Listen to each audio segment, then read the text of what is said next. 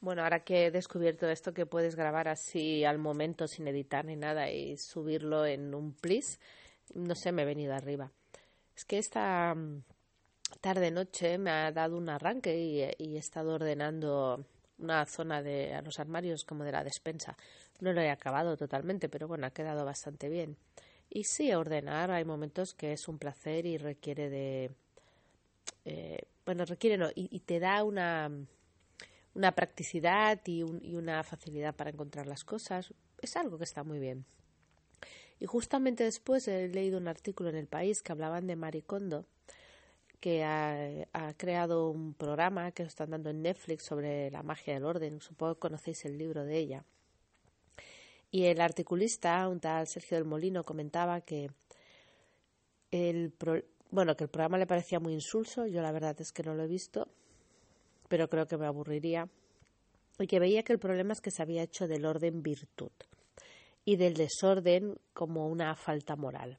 Y la verdad es que me ha parecido una reflexión muy interesante porque, porque creo que realmente es así, que está bien el orden eh, hasta cierto punto.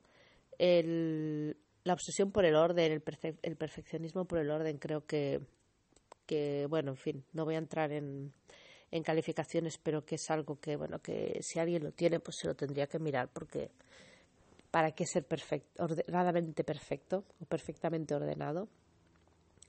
Y que el orden tendría que ver con aquel nivel mínimo de orden que nos da, nos hace la vida más fácil y más práctica, pero no aquel nivel de orden que nos da mucho trabajo o aquel nivel de orden que nos hace creer superiores moralmente, porque o incluso que nos hace creer superiores moralmente y ni siquiera nos damos cuenta de ello.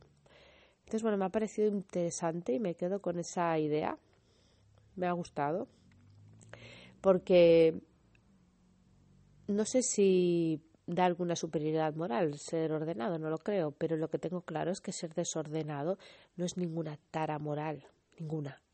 Ser desordenado, bueno, te puede causar algún problema, si no es un exceso de desorden y no va unido evidentemente a suciedad ni nada de esto, sino simplemente que te da un poco igual que los calcetines estén mezclados por tamaños o no sé qué, bueno, te puede hacer perder un poco de tiempo a la hora de buscar, pero no va más allá. Y también a veces es un modo de ser creativo.